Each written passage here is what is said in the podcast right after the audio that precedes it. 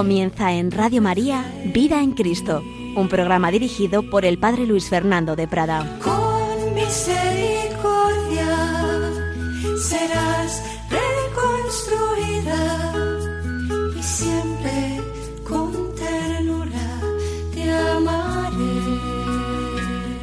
Y siempre con ternura te amaré. Somos amados gratuitamente, incondicionalmente, misericordiosamente, amados por el Padre, por el Hijo, por el Espíritu Santo, amados por ese corazón de Cristo.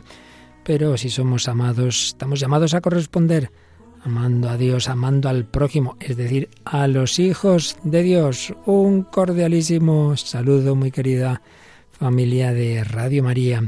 Pues estamos terminando nuestro repaso sobre esta gran virtud, la virtud reina, la virtud de la caridad, y lo estamos haciendo últimamente, pues exponiendo un poquito resumida esa encíclica sobre el amor de Dios, el amor al prójimo, la encíclica de Eus Caritas Est, Dios es amor, que escribió el Papa Benedicto XVI. La primera parte la vimos, los fundamentos teológicos, sobre ese amor de Dios, la unidad del amor en la creación y en la historia de la salvación, las palabras con las que se habla de amor, el tema tan novedoso en un documento pontificio de Eros y Agape, la novedad de la visión de Dios y del hombre, Jesucristo, el amor de Dios encarnado, el amor a Dios y el amor al prójimo, cómo se relacionan, todo esto lo vimos en esta primera parte de la encíclica. Ya habíamos comenzado ya la segunda parte, que es más práctica, más moral, digamos. La primera es más de teología dogmática, la segunda más de teología moral. La caritas, caritas, el ejercicio del amor por parte de la Iglesia como comunidad de amor. Pero esta segunda parte está totalmente vinculada a la primera, es decir, el actuar con caridad, el cristiano en particular y la Iglesia como tal, no es algo que, bueno, que hay que hacer así porque sí, sino que es consecuencia de lo que creemos, consecuencia de esa primera parte, consecuencia de esa visión de Dios y visión del hombre, de esos fundamentos dogmáticos que Benedicto XVI expuso en la primera parte. Pero en esta segunda, pues nos indicaba cómo la caridad de la Iglesia es manifestación precisamente de ese amor de Dios, de ese amor trinitario. La caridad es tarea de la Iglesia como tal. Y ahí nos quedábamos, nos quedábamos en un siguiente apartado que se titula Justicia y Caridad. Cómo se debe relacionar la virtud de la caridad, que es la virtud reina, con la virtud de la justicia, que es una virtud cardinal. Y a ello dedica los números 26 a 29. Vamos a intentar resumirlos. Recordaba Benedicto XVI cómo hay una objeción antigua, pero sobre todo desde el siglo XIX, contra la actividad caritativa de la Iglesia, que luego eh, ha insistido en ella el marxismo. Y esta objeción dice lo siguiente. Claro, algunos dan limosnitas a los pobres, obras de caridad. Lo que tiene que hacer es ser justos con ellos. Ese empresario que paga un mal sueldo y luego tranquiliza la conciencia con una limosnita. Bueno, pues desde luego, si eso es así, estamos de acuerdo que eso está muy mal. Pero claro, ya de eso se hace toda una tesis general, como que las obras de caridad serían un modo para que los ricos eludan la instauración de la justicia y acallen su conciencia. No, no, no hay que hacer eso, no hay que hacer eso. Por eso es llamativo, esto lo digo yo, que muchas veces en las persecuciones religiosas, y sin ir más lejos en lo que ocurrió en España en los años 30, es asombroso que especialmente se atacó y se mató a religiosos que hacían obras de caridad. Es muy llamativo. Algunos casos muy impresionantes de, de una atención al más necesitado, al más pobre, y justamente esos los mataban, digamos como, como antes, ¿no? Casi con más saña. Y es que, pues, a veces porque se podía pensar eso, que era una manera de impedir la revolución, o quizá también porque eran personas más queridas por el pueblo y eso daba rabia. Esto ha pasado en todas partes, en todo el mundo. Pero bueno, yendo aquí lo que nos dice la encíclica, es verdad, es que, que, no puede, no puede uno ampararse en obras de limosna, obras de caridad para no cumplir la justicia, evidentemente. Y señalaba Benito XVI que es cierto que el Estado debe perseguir la justicia y que el objetivo de un orden social justo es garantizar a cada uno su parte de los bienes comunes. Todo eso es cierto. ¿Y qué había ocurrido? Que en la sociedad industrial del siglo XIX pues se habían desbaratado las viejas estructuras sociales, hubo un cambio radical, unas situaciones muy nuevas que no siempre, no siempre se percibieron eh, digamos, enseguida por parte de los representantes de la Iglesia los nuevos problemas que había de esa estructura justa de la sociedad, aunque también recordaba el Papa Benedicto que no faltaron pioneros como el obispo Ketteler de Maguncia en Alemania. Y por supuesto surgieron enseguida para responder a necesidades concretas círculos, recuerdo círculo de obreros en España, asociaciones, uniones, federaciones y nuevas congregaciones religiosas que se dedicaron a combatir la pobreza, las enfermedades, las situaciones de carencia también en el campo educativo. Y siempre ha habido una doctrina social de la Iglesia, siempre, los santos padres, los primeros siglos de la Iglesia. Pero es verdad que sobre todo fue a finales del siglo XIX cuando el magisterio pontificio empezó a tratar estos temas. Es famosa la encíclica, la primera gran encíclica sobre temas sociales es la Rerum Novarum, las cosas nuevas, precisamente. La escribió el Papa León XIII en 1891. Luego Pío XI, otras encíclicas, Juan XXIII, Pablo VI, Juan Pablo II. Y, y, bueno, se hizo el, se publicó un compendio, compendio de doctrina social de la Iglesia en el año 2004. Y bueno, ahí se tratan todos estos temas a fondo. El marxismo había presentado la revolución mundial como la panacea para los problemas sociales. Mediante la revolución y la colectivización de los medios de producción se pensaba que todo iría mucho mejor. Pues ya se ha visto que no ha sido así, ni mucho menos, ni mucho menos. Aparte de ser regímenes totalitarios en tantas ocasiones, prácticamente siempre, de eliminación de la libertad, pero es que tampoco han conseguido ese objetivo de justicia social para nada. Ahora bien, nos quedamos con lo que es verdadero de esa crítica. Lo verdadero es que no puede uno ampararse en la caridad para no cumplir la justicia, es obvio. Pero también hay que añadir algunos puntos muy interesantes que señalaba Benedicto XVI en el número 28 de la encíclica. Señalaba que partimos de que ciertamente eh, el orden justo de la sociedad y del Estado es tarea principal de la política. Un Estado que no se rigiera según la justicia se reduciría, como dijo San Agustín, a una banda de ladrones. Entonces sabemos que el Estado debe buscar eso, aquí aplicamos aquello de dar a César lo que es del César, a Dios lo que es de Dios, en reconocimiento que hace la doctrina de la Iglesia de la autonomía de las realidades temporales. El Estado no puede imponer la religión, pero tiene que garantizar su libertad y la paz entre los seguidores de las diversas religiones y la Iglesia tiene su independencia, vive su forma comunitaria basada en la fe que el Estado debe respetar. Son esferas distintas, pero siempre en relación recíproca. La justicia es el objeto y la medida intrínseca de toda política. Y la política no es una mera técnica, es más que una simple técnica, porque precisamente acabamos de decir que su origen y su meta está en la justicia. La justicia es algo de orden ético. El Estado tiene que pensar cómo realizar la justicia aquí y ahora, pero claro, es aquí donde vienen temas ya de fondo, que es la justicia. Esto no es una cuestión técnica, esto concierne a la razón, a la razón práctica, pero para hacer bien ese discernimiento de qué es lo justo, para que la razón funcione bien, sabemos que no es una razón así abstracta, es razón de hombres concretos, con sus límites, con sus pecados. Hay una ceguera ética. La razón necesita purificarse. Y aquí es donde, señala la encíclica, política y fe se relacionan, se encuentran. Ciertamente, lo más específico de la fe es la relación con el Dios vivo, mucho más allá del ámbito propio de la razón, pero al mismo tiempo la fe es una fuerza purificadora para la razón misma.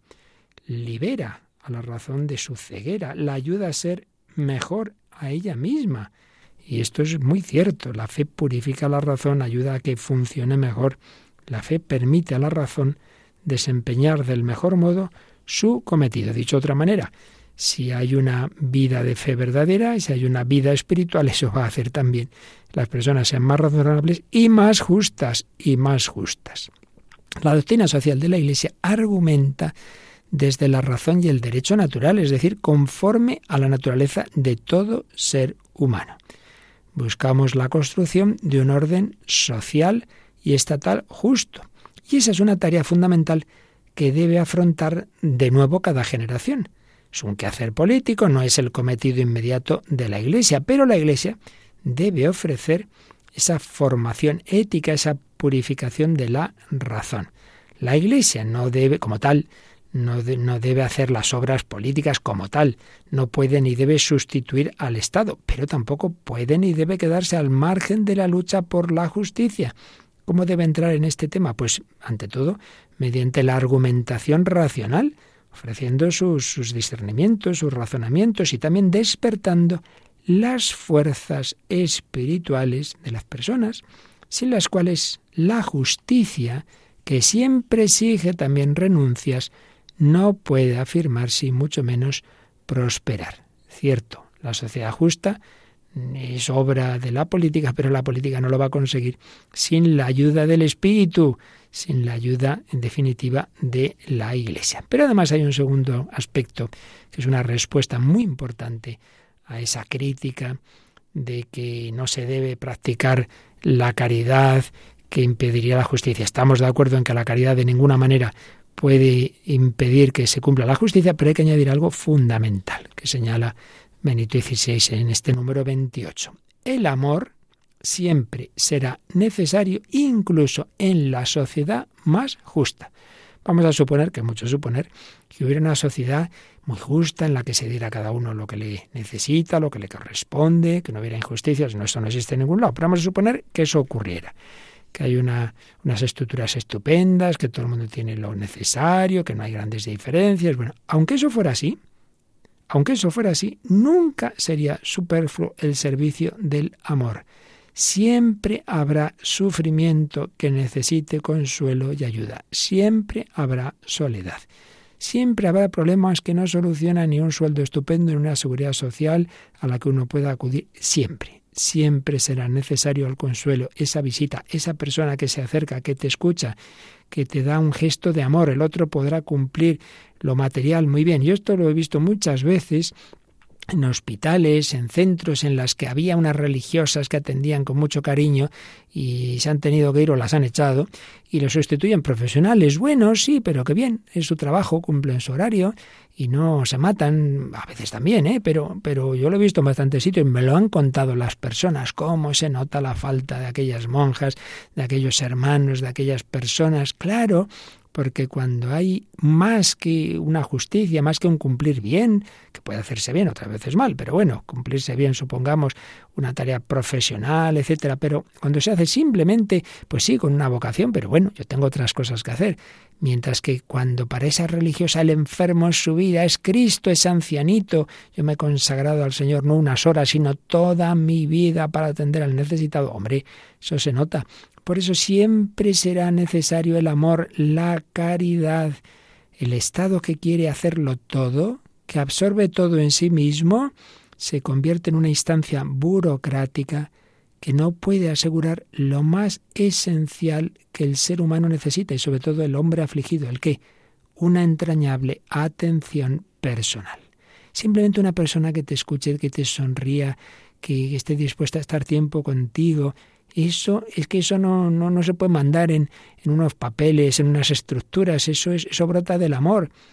Lo que hace falta no es un Estado que domine todo, sino que reconozca y apoye, conforme al principio de subsidiariedad, las iniciativas que surgen de las diversas fuerzas sociales y que unen la espontaneidad con la cercanía a los hombres necesitados de auxilio. La Iglesia sin ninguna duda es una de esas fuerzas vivas, bueno, la principal en la historia, que más ha hecho el bien a las personas concretas. En ella late el dinamismo del amor suscitado por el Espíritu Santo, el Espíritu de Cristo. Un amor que no brinda a los hombres solo ayuda material, sino también sosiego y cuidado del alma. Una ayuda con frecuencia más necesaria que el sustento material. Por eso, esa idea de que las estructuras justas harían superfluas las obras de caridad, esconde una concepción materialista del hombre. Pensar que el hombre vive solo de pan, entonces si ya tiene pan, si ya tiene su trabajo, si tiene su seguridad social, si tiene su dinero, ya tiene todo. Pues no, pues no. Y la prueba es cuánta gente que tiene eso, hay sociedades nórdicas que hay mucho dinero y mucha eh, igualdad y mucho no sé qué, y la gente con muy poco sentido de la vida y muchas veces se muere y se suicida, pues, pues así, eh, con muchas más ganas que, que mucha gente pobre. Están ya cansados de la vida. es prescindir de lo específicamente humano. De hecho, la Madre Teresa, estoy añadiendo cosas a, a, lo que dice la encíclica, la Madre Teresa decía eso, ¿no? Hay una pobreza, una miseria tremenda en mi India y en otros países, pero he encontrado en Occidente otra pobreza, en cierto modo peor, la soledad. Ese ancianito, esa ancianita que sí, tiene su casa, tiene su dinero, tiene su comida, pero está solo, está sola, nadie va a verlo. Y a veces nos encontramos esas noticias terribles. Una persona llevaba muerta no sé cuántos días, nadie se había enterado. Sí, siempre será necesaria la caridad, siempre será necesario ese amor personal. No basta la justicia en ese sentido político, etc. Bien, el número 29 señala que después de estas reflexiones podemos precisar la relación eh, en la vida de la Iglesia entre el empeño por ese orden justo del Estado y la sociedad y esta actividad caritativa organizada. Ciertamente hemos dicho el poner unas estructuras justas no es cometido inmediato de la Iglesia, pertenece a la política, pero la Iglesia tiene esa labor de contribuir a la purificación de la razón, reavivar las fuerzas morales, a las personas, en definitiva, que son las que harán posibles estructuras justas. Claro, es que aquí hay otro tema muy importante.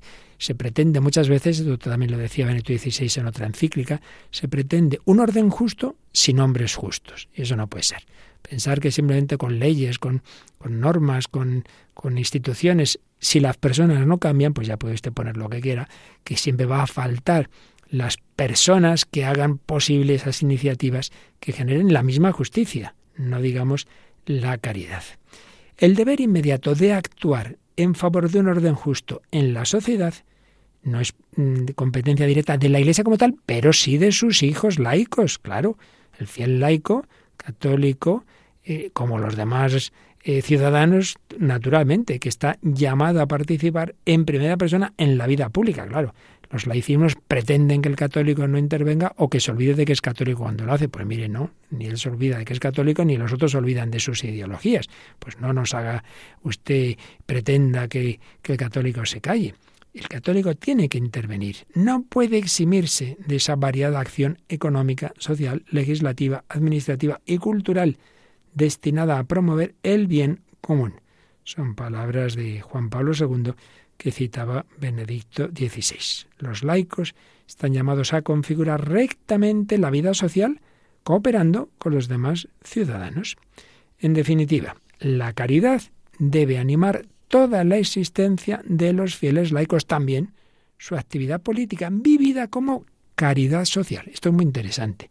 Hay una caridad como más personal, pues eso, tu relación personal con esta persona, con esta otra, con, con ese familiar, con ese vecino, con ese pobre que te encuentras, pero luego está otra, esta otra caridad, esta otra forma de caridad, la caridad social, unido con otros, intervenir en la vida de la sociedad de muchas formas, intervenir en el barrio, en la escuela, por supuesto, pero también a lo mejor en el ayuntamiento, quizá en un partido político o en organizaciones intermedias. Las organizaciones, eso sí, caritativas de la Iglesia, esas sí que son propias de la Iglesia. De ellas la Iglesia es sujeto directamente responsable. Y la Iglesia nunca puede decir, bueno, como ya está el Estado, como ya hay muchas obras de beneficencia, no. La Iglesia nunca puede sentirse dispensada del ejercicio de la caridad como actividad organizada de los creyentes. Esto también es importante. Siempre, aunque haya muchas cosas del Estado, la Iglesia siempre tendrá una caritas, o se llame como se llame, una institución en la que estén los católicos eh, unidos para ejercitar esa caridad concreta hacia las personas concretas, no así cosas muy genéricas, sino que mire, esto es lo que, lo que usted está hablando de leyes, está muy bien, pero aquí tengo delante a esta persona que necesita esta ayuda. La Iglesia nunca puede sentirse dispensada de ese ejercicio de la caridad como actividad organizada. Y por otro lado, nunca habrá situaciones en las que no haga falta la caridad de cada cristiano individualmente. Las dos cosas. Por un lado, es necesaria una institución como Caritas. Mire, vaya usted a Caritas, allí le ayudarán mejor a ver cómo se consigue solucionar este problema de su recibo de la luz. Eso por un lado. Pero por otro lado, eso tampoco debe eximir al cristiano de lo que puede hacer personalmente, aunque a lo mejor no sea el dinero, a lo mejor es escuchar a una persona, pararte con este, visitar al otro. Claro, siempre hará falta la caridad de cada cristiano individual, porque, termina el número 29 diciendo, porque el hombre, más allá de la justicia, tiene y tendrá siempre necesidad de amor. Pues vamos a pedirle al Señor que nos dé esa visión de fe, que nos dé ese amor, que no nos olvidemos de las bienaventuranzas, dichosos, los pobres, los misericordiosos, los que buscan la paz, que no nos olvidemos de que Cristo está presente, tuve hambre y me diste de comer en los más necesitados. Pedimos al Señor esa alegría, esa felicidad del amor.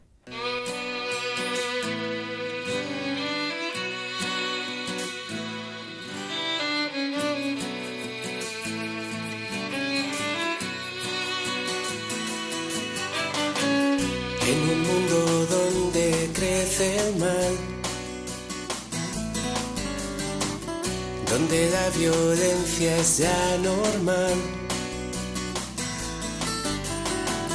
Ante nuestros ojos cunde la locura y a los cuerdos nos quieren acostumbrar,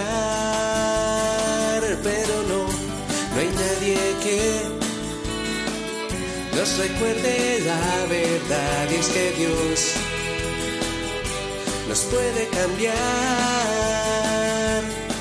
Que el amor que viene de Él lo tenemos que irradiar, que la paz comienza en tu corazón.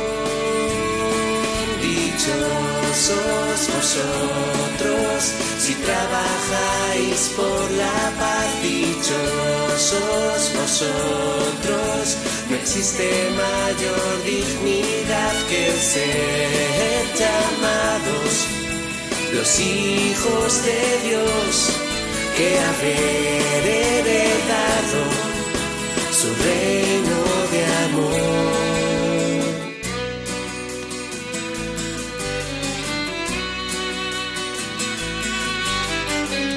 En un mundo donde nadie da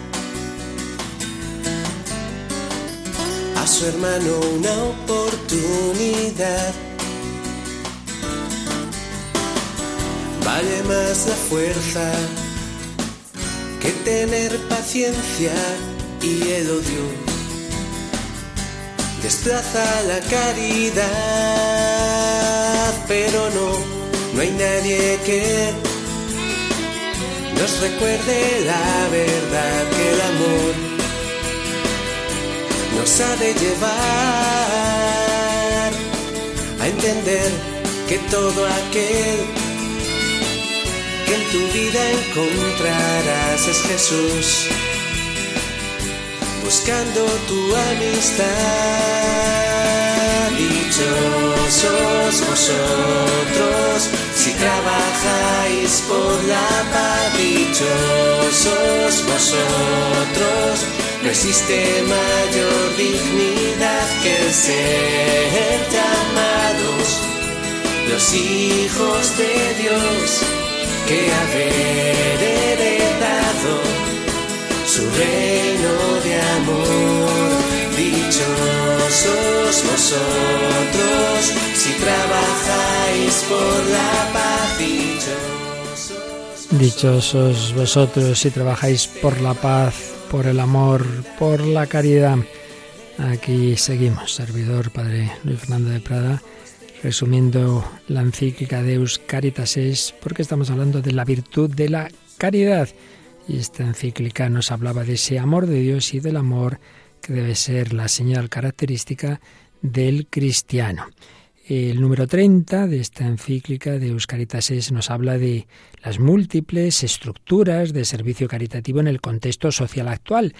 Rápidamente, porque es un punto más de doctrina social aquí. Ante todo, es este programa desde una, una perspectiva de teología espiritual, pero nos quedamos con este aspecto, en primer lugar, de que la solicitud por el prójimo no solo debe mirar a los que tenemos cerca. El corazón cristiano, el corazón católico es universal. Eso significa católico universal. Por eso estamos llamados a extender el horizonte de la caridad al mundo entero. Y ahí viene todo el tema de la solidaridad entre los pueblos y esa eh, actitud de apertura a cualquier persona de cualquier lugar del mundo. Recordemos la parábola del buen samaritano. Da igual quién es el herido, es una persona que yo me encuentro y quiero ayudarla. Habla también este número de nuevas formas de colaboración entre entidades estatales y eclesiales. Las entidades eclesiales podrán animar cristianamente también a las instituciones civiles, favoreciendo una coordinación mutua. Se habla de múltiples organizaciones que hay con objetivos caritativos o filantrópicos. Y aquí nos habla de distintas formas de voluntariado. Y dirigía el Papa unas palabras de aprecio y gratitud hacia estas actividades, diciendo una cosa interesante, como esta labor de voluntariado es una escuela de vida para los jóvenes que educa a la solidaridad y a estar disponibles para dar no solo algo, sino a sí mismos. Y así, frente a la anticultura de la muerte, una anticultura de la muerte que se manifiesta, por ejemplo, en la droga, el voluntariado contrapone el amor, que no se busca a sí mismo, sino que precisamente en la disponibilidad a perderse a sí mismo, en expresión evangélica, en favor del otro, se manifiesta como cultura de la vida.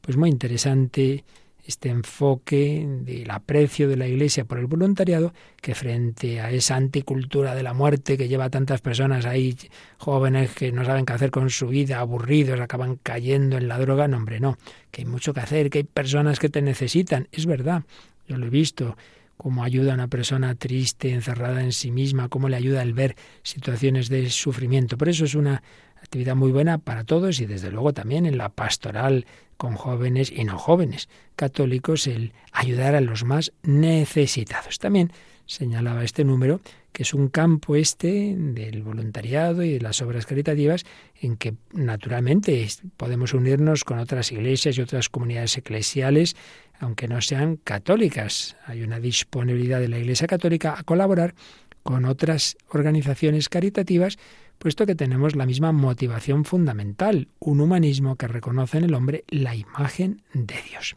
Pero vamos al número 31, que este tiene más indicaciones prácticas para nuestra vida espiritual concreta, para nuestra caridad concreta, que nos pueden venir muy bien a todos, estoy seguro de que sí.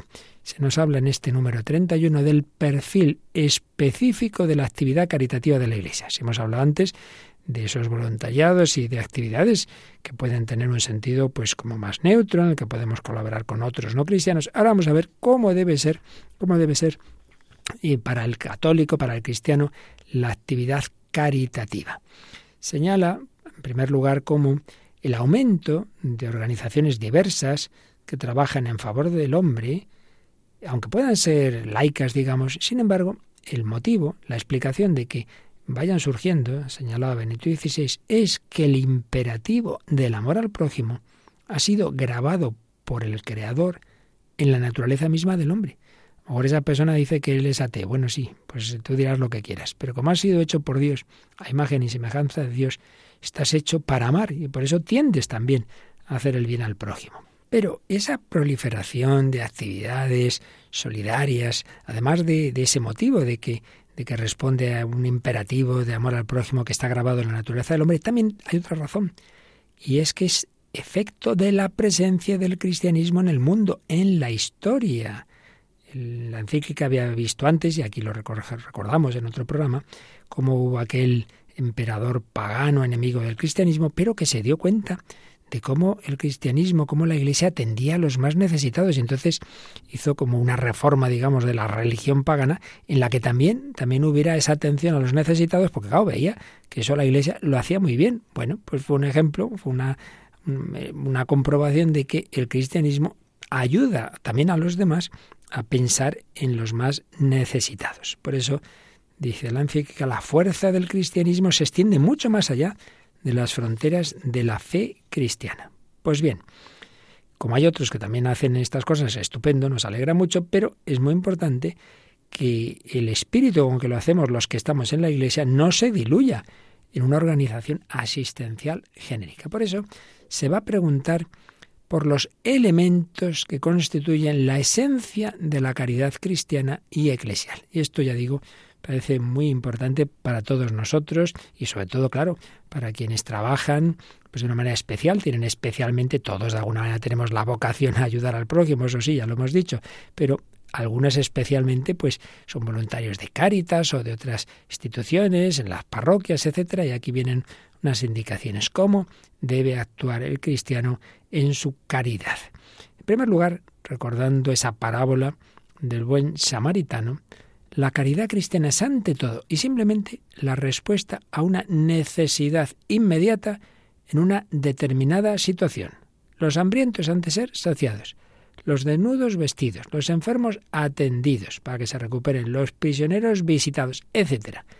Pues ya se sabe que es más importante mm, dar una caña y enseñar a pescar que dar un pescado. Sí, pero la Madre Teresa cuando le decían eso dice, sí, sí, estoy totalmente de acuerdo pero tengo personas tan, tan en las últimas tan débiles que no pueden sostener una caña. Entonces primero tengo que darles de comer y eso es mi tarea primera. Luego ustedes que tienen otra tarea dentro de la sociedad, ustedes hagan lo otro, de organizar la sociedad mejor para que la gente tenga trabajo. Pero yo para empezar, este lo tengo aquí que se me está muriendo y con este lo que tengo que hacer es atenderle ahora. Respuesta a una necesidad inmediata en una determinada situación. Como el buen samaritano vio a aquel hombre apaleado y se paró a atenderle. Luego, por supuesto, hay mm, cierto tipo de servicios que precisan de una competencia profesional. Entonces, si hay voluntarios de, las instituciones caritativas, etcétera, deben ser formados, claro, como también nuestros voluntarios de Radio María, pues también se forman. Por tanto, hay un requisito que es la competencia profesional. Pero ojo, esta por sí sola no basta. Volvemos a la idea de antes. Si uno llega a Cáritas, se encuentra una persona muy competente, que explica todo muy bien, que sabe las leyes, que tal, estupendo, pero no tiene amabilidad, no sonríe, no escucha, hombre, pues hay algo que falta. No basta la competencia profesional. Como dice la encíclica, los seres humanos necesitan siempre algo más que una atención solo técnicamente correcta. Necesitan humanidad. Necesitan atención cordial cuantos trabajan en las instituciones caritativas de la Iglesia deben distinguirse por no limitarse a realizar con destreza lo más conveniente, sino por su dedicación al otro con una atención que sale del corazón. Esto es fundamental. Atención que sale del corazón para que el otro experimente su riqueza de humanidad. No simplemente diga, bueno, la persona muy lista que me ha atendido, que me ha explicado dónde debo ir para ver si me dan esto, lo otro. No, no. Ante todo una persona que me ha atendido, que me ha hecho sentirme mejor, que me he dado cuenta de que no soy hay un despojo de que está caído por, por la calle como un perro. Tantas veces las personas dicen eso. No, no, no, no. Soy una persona y soy hijo de Dios. Por eso, estas personas que trabajan en, en estas instituciones, dice la encíclica, además de la preparación profesional, necesitan sobre todo una formación del corazón. Se les ha de guiar hacia el encuentro con Dios en Cristo, que suscite en ellos el amor y abra su espíritu al otro, de modo que para ellos el amor al prójimo ya no sea un mandamiento, por así decir, impuesto desde fuera, sino una consecuencia que se desprende de su fe la cual actúa por la caridad. Bueno, esto parece fundamental y no solo para instituciones de caridad, sino en general. Todas las instituciones de la Iglesia a veces está el peligro de que sí, que sean personas técnicamente eficaces, pues a lo mejor en medios de comunicación, buenos periodistas, en la educación, saben sus eh, enseñanzas, sus materias, tal, se lo saben, sí, pero resulta que no tienen un corazón cristiano. Oiga, pues, pues hombre, si uno va a instituciones de la Iglesia se supone que se encuentra con cristianos, ¿no? Que, tienen un corazón cristiano y que lo que hacen brota del encuentro con Dios, del encuentro con Jesucristo, y entonces eh, aman al otro y hacen su tarea, pues como consecuencia de esa fe, la fe se convierte en caridad, la fe lleva a la caridad, el amor no es una cosa buena que hay que hacer, que vamos a hacer, sino que brota, brota del corazón. Por ello, también sigue diciendo, la de Caritas es esta actividad caritativa cristiana ha de ser independiente de ideologías, de partidos, y aquí hay una diferencia con las ideologías.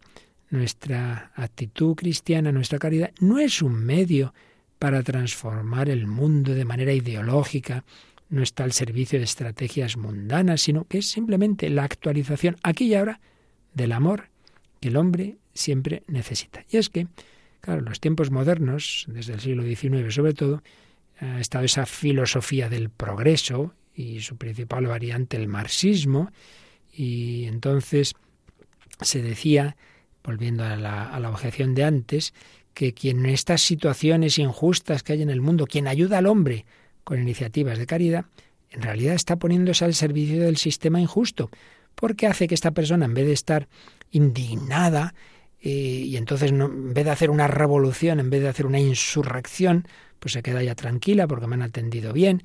Entonces atacaban, y lo siguen haciendo algunos, eh, estas instituciones de caridad, este, esta caridad como un sistema conservador del statu quo. Bueno, esto es una barbaridad, es una filosofía inhumana. La ideología por buscar un futuro supuestamente mejor, ahora en cambio venga el odio, la lucha, la indignación. El hombre que vive en el presente sacrificado al Moloch del futuro, un futuro que ya a ver si llega, que no llega. Y claro, esto es lo que se ha visto con todas las sociedades que se han edificado sobre el marxismo, totalitarias y al final una ruina total y absoluta. No se ha llegado a nada mejor, todo lo contrario. Y es que a un mundo mejor se contribuye solamente haciendo el bien ahora y en primera persona, con pasión, donde sea posible, independientemente de estrategias y programas de partidos. Nada de, bueno, para que lleguemos en el futuro a la sociedad estupenda, ahora lo que toca es la lucha, el odio, por Dios. Y así han ocurrido las tragedias que han ocurrido. En cambio, el programa del cristiano, que es el programa del buen samaritano, el programa de Jesús, es un corazón que ve. Pone entre comillas Benito XVI esta expresión. Nuestro programa es un corazón que ve, un corazón que ve dónde es necesario el amor en esta persona, en esta situación. Déjate de que dentro de tres años habrá una ley, una estructura. Ahora aquí esta persona está sola, está llorando, necesita mi ayuda. Un corazón que ve dónde se necesita amor y actúa en consecuencia. Obviamente, cuando la actividad caritativa es asumida por la Iglesia como una actividad comunitaria, pues hombre, no basta la espontaneidad del individuo, también es necesaria la programación, la previsión, la colaboración con otras instituciones, pero sin faltar nunca esa mirada del corazón. Otra indicación, muy importante. La caridad no debe ser un medio en función de lo que llamamos proselitismo. Mira, este voy a darle, voy a atenderle, pero para luego decirle, ¿ves, ves cómo es la iglesia a la que te atiende? Así que mira, ya que te damos esto, conviértete. Hombre, no, el amor es gratuito no se practica para obtener otros objetivos. Ahora bien, añade Benito XVI, esto no significa de ninguna manera que la acción caritativa deba dejar de lado a Dios y a Cristo. Una cosa es que no se haga con ese interés o a cambio de yo te atiendo, pero entonces tú tienes que venir aquí a rezar. Hombre, no, eso no. Pero otra cosa es que yo no le dé al otro o le ofrezca al otro todo lo que es bueno. Y hombre, y si es bueno dar de comer, mucho más bueno es dar de comer no solo de pan vivo el hombre, sino de toda palabra que sale de la boca de Dios. Y una cosa es que yo no condicione ni use la caridad como un instrumento para el, anuncio del Evangelio y otra cosa es que nunca anuncie el Evangelio. Nunca podemos dejar de lado a Dios y a Cristo. A lo mejor hay sitios en que uno no puede hablar explícitamente, pero siempre que quede muy claro que yo esto lo hago desde Jesucristo y teniendo en cuenta que siempre está en juego todo el hombre y que la raíz más profunda del sufrimiento, fijaos esta idea, con frecuencia la raíz más profunda del sufrimiento es precisamente la ausencia de Dios. Si a ese le das todo menos a Dios, esto también lo decía Papa Francisco, el Evangelio Gaudium, a veces se les hace a los pobres una injusticia tremenda cuando se les da de comer y no se les da el Evangelio, como si ellos no necesitaran y no fueran, no tuvieran esa necesidad y ese deseo. Cuántas veces lo hemos oído, aquí lo hemos oído contar en estos micrófonos, aquellos misioneros que estuvieron en República Dominicana, el padre Christopher Harley y el padre Antonio de Ifaín, tras uno de esos huracanes que, que hizo que se quedaran sin casas muchas personas y ellos atendiendo a unos a otros, ayudando a reconstruir las casas. Y una mujer anciana de repente le dice a uno de ellos, estoy enfadado con usted, don Antonio. Y dice, hombre, pero si te estoy aquí dando todo para que reconstruyas tu casa. Sí, sí, sí, pero hace más de un mes que no vino usted a celebrarnos misa al pueblo. Se quedó impresionado. Esta mujer se ha quedado sin casa y de lo que se queja es de que no les doy a Jesucristo, que no les doy la Eucaristía. Por tanto, que nuestra caridad no sea proselitista, pero que no deje de ser evangelizadora. Claro, porque no imponemos nada, pero ofrecemos al Señor, ofrecemos su amor. El amor, en su pureza y gratuidad, eso sí, es el mejor testimonio del Dios en el que creemos y que nos impulsa a amar. O sea, si ven que actuamos gratuitamente, que no somos como otras instituciones que hago esto para eso, para en plan proselitista que tú te conviertas. No, no, lo hago porque si pienses lo que pienses, aunque seas de otra religión no tengas ninguna. Pero, por otro lado, que vean que aquello en que creemos nos parece muy importante y que yo, por supuesto, pues yo te lo, ahí lo tienes, yo te lo ofrezco, que no lo quieres, bueno, respeto, por supuesto, tu libertad. Y señala también Benedicto XVI, como en esa dialéctica de de evangelizar, pero a la vez respetar y saber que cada uno tiene su ritmo. Dice, el cristiano sabe cuándo es tiempo de hablar de Dios y cuándo es oportuno callar sobre él, dejando que hable solo el amor. El cristiano sabe que Dios es amor y que se hace presente justo en los momentos en que no se hace más que amar. Y sabe que el desprecio del amor es vilipendio de Dios y del hombre, es el intento de prescindir de Dios. En consecuencia, la mejor defensa de Dios y del hombre consiste precisamente en el amor. Así pues, las organizaciones caritativas de la Iglesia tienen esta misión, reforzar esta conciencia en sus miembros, de modo que, a través de su actuación, así como por su hablar, o su silencio, y su ejemplo, sean testigos creíbles de Cristo. Y esto que se nos dice aquí para las instituciones caritativas de la Iglesia, apliquémoslo a todos nosotros, padres de familia. Yo ya a mi hijo le he dicho todo lo que le podía decir y no hay manera, no, no quiere estar en la Iglesia. Mira, a veces simplemente silencio, amor, paciencia y oración. Hay veces en que eso es lo mejor y siempre una actuación movida por el amor, aunque sea en el silencio y en el sufrimiento, puede ser la mejor evangelización, porque con tus acciones, ya que no con tus palabras, en ese caso es con tu actitud, estás anunciando al Dios que es amor. Así pues, pidamos al Señor la luz, el discernimiento. Señor, en este caso, ¿qué tengo que hacer? Siempre amar gratuitamente. Luego, tengo que decir esta palabra, tengo que invitar también algo ya más de tipo específicamente de fe o simplemente con mi actuación y mi silencio. Bueno, pues habrá que ver en cada caso. Ni actuar en plan Em, proselitista, ni tampoco, por supuesto, que yo me limite a hacer lo que puede hacer cualquier ONG sin estar presente el anuncio de Cristo, que habrá que ver en cada caso cómo se hace. Cuando hay amor, cuando hay caridad, Dios ilumina, Dios nos dice lo que tenemos que hacer. Pues pidámoselo de todo corazón en nuestra oración, Señor, que yo te manifieste a ti, porque donde está la caridad, donde está el amor, allí está Dios.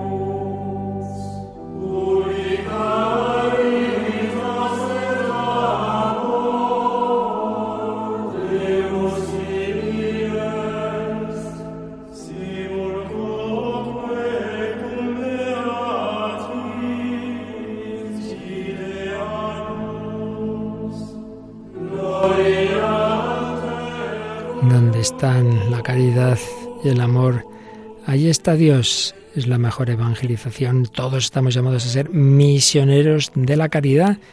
Amando como Dios ama, pues ya evangelizamos, pero también muchas veces veremos que el Señor nos invita a añadir la palabra mm, directamente evangelizadora que acompañe a esa acción caritativa, la cual, por otro lado, nunca debe condicionarse a que el otro responda o no a ese anuncio evangélico. Pues aquí seguimos resumiendo esta encíclica de Euscaritas es Dios es amor de Benito XVI que nos ayude a vivir la caridad.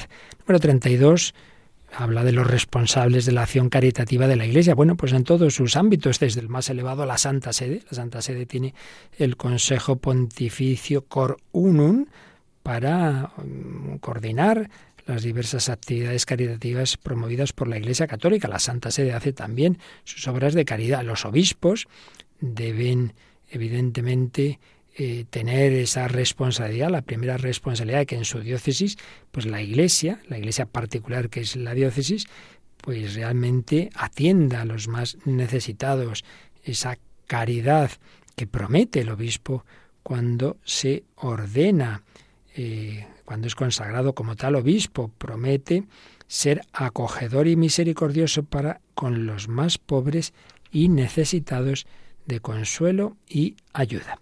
Y luego ya nos habla de nuevo, vuelve al tema de los colaboradores que desempeñan en la práctica el servicio de la caridad en la Iglesia. Ya se ha dicho varias indicaciones muy interesantes sobre cómo se debe hacer, pero aquí insiste, no han de inspirarse en los esquemas ideológicos que pretenden mejorar el mundo eh, siguiendo una determinada ideología, sino dejarse guiar por la fe, la fe que actúa por el amor. Es una expresión de San Pablo en su carta a los Gálatas, Gálatas 5, 6, la fe que actúa por el amor. Han de ser, pues, y aquí viene una frase preciosa, han de ser personas movidas ante todo por el amor de Cristo, personas cuyo corazón ha sido conquistado por Cristo con su amor despertando en ellos el amor al prójimo. Bueno, esto es lo que le pasó a San Pablo. Su corazón fue conquistado por Cristo y entonces él se dio cuenta y dice, bueno, si Cristo me ha amado así, yo tengo que ofrecer a todos este gran tesoro. Por amor al prójimo, yo tengo que darles lo mejor que tengo, que es el propio Cristo. Bueno, pues este sería el ideal, que todas las personas que realizan actividades caritativas en la Iglesia, pues no sean simplemente personas eficaces, sino personas cuyo corazón ha sido conquistado por Cristo con su amor y así se ha despertado en ellos el amor al prójimo, el criterio inspirador de su actuación y la de todos nosotros, ¿eh? debería ser esto que dice San Pablo en su segunda carta a los Corintios, hablando de él mismo, de sus colaboradores, que dice, nos apremia el amor de Cristo. Ojalá nos pasará eso a todos. Es que, es que me quema, es que no puedo parar, no lo hago por obligación, es que me apremia el amor de Cristo.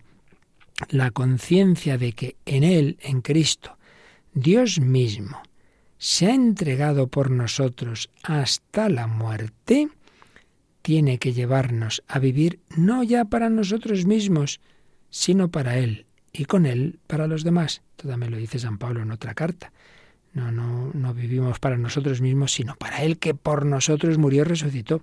Vamos a repetir esta frase del número 33 de Dios Caritas. Es la conciencia de que en Cristo Dios mismo se ha entregado por nosotros hasta la muerte, tiene que llevarnos a vivir no ya para nosotros mismos, sino para Él.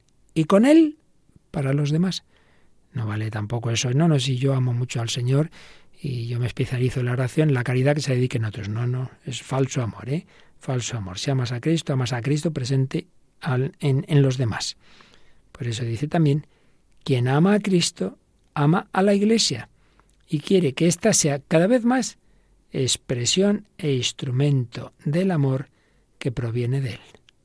Pues tú también eres iglesia y tienes que expresar, ser instrumento de ese amor que viene de Cristo. El colaborador de toda organización caritativa católica quiere trabajar con la Iglesia y por tanto con el obispo con el fin de que el amor de Dios se difunda en el mundo.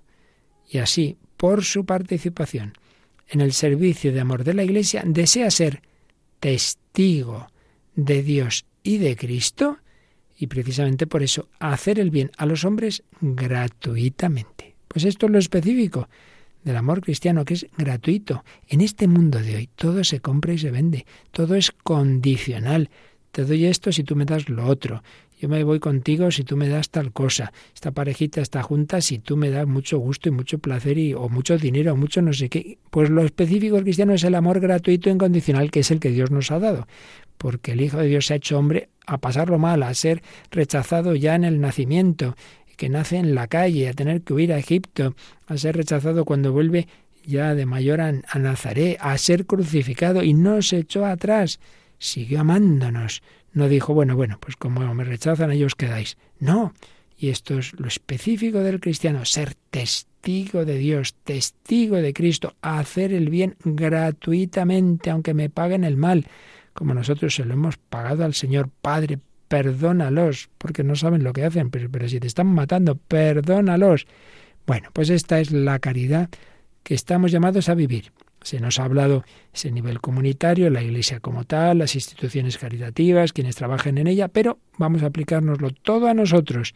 Tú también, en tu ámbito, según tus circunstancias. Estás llamado a amar a todos. En primer lugar, con tu oración, reza por todos, no solo por los cercanos. Luego, con tu actitud, con tu sonrisa, con tu amabilidad, procurando no quejarte, haciendo el bien que puedas hacer en cada caso. Pues mire, no puedo darle esto o lo otro, pero por lo menos te escucho. O tengo una pequeña limosna, pues la doy.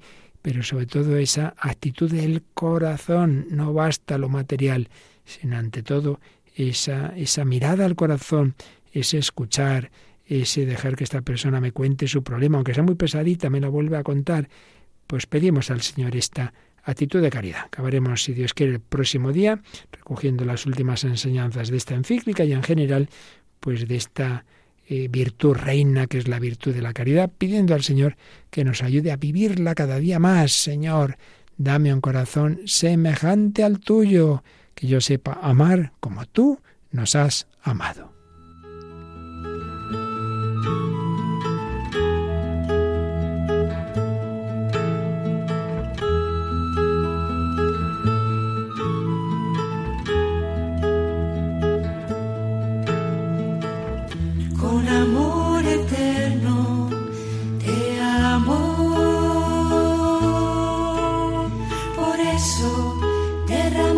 Han escuchado Vida en Cristo, un programa dirigido por el Padre Luis Fernando de Prada. con misericordia serás reconstruida y siempre con ternura te amaré. Así dice